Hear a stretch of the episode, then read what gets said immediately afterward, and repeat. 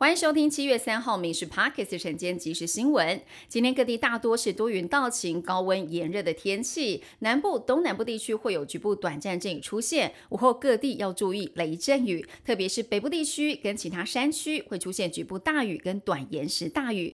高温是三十二到三十五度，园林以南、华东纵谷、台东有局部三十六度以上的高温。美国东岸城市巴尔的摩发生了大规模枪击事件，当天是年度的社区节日，有数百人聚集欢庆，凶嫌来到派对朝人群开枪，至少有两个人死亡，二十八人受伤，三个人情况危急。目前警方还在追查凶嫌的下落跟犯案动机。同天凌晨，中西部的堪萨斯州也发生了枪击事件，有九个人受伤。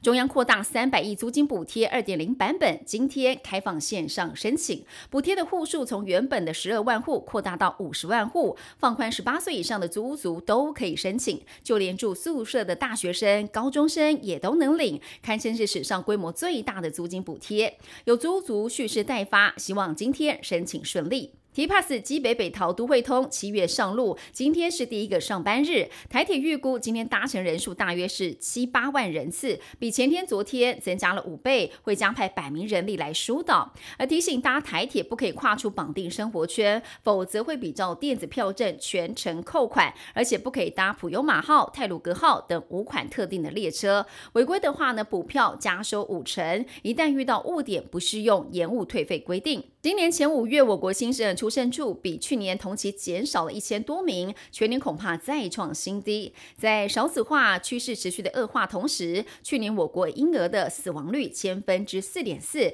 创近十四年的新高；新生儿死亡率千分之二点八，是近十五年来的最高。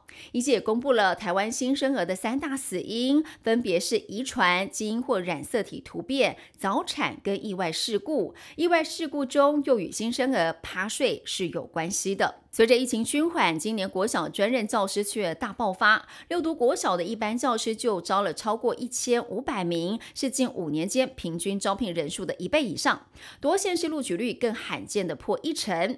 但是教学现场还是有育婴留停，还有试薪假等等带领教师的需求。有校长也怕代理老师荒废加剧，也有县市提早备战来抢人，就怕八月底开学的时候会开天窗。炎炎夏日，最近的高温对机车族来说非常折磨。为了躲太阳，有人找树荫，有人是包得密不透风。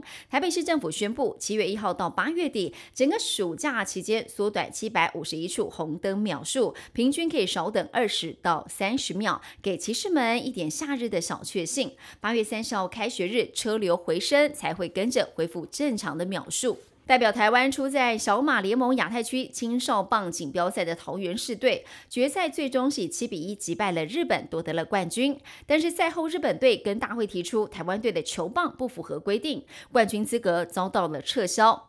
包含了中国、香港等四支队伍都跳出来为台湾发声，但最后还是被取消了冠军资格。而目前桃园市政府以及体育署已经向美国小马联盟总部提出申诉了。宜兰龟山岛的龟首再度崩塌，滚滚落石挤出了大片烟尘，这景象让赏金船上的游客拍下眼前震撼的一刻。虽然巨石坍塌经过研判属于自然风化现象，这范围仅限龟首，不影响到登岛，但还是提醒出海的民众要保持距离。以上新闻由民事新闻部制作，感谢您收听。更多新闻内容锁定下午五点半《民事 Parks 晚间即时新闻》。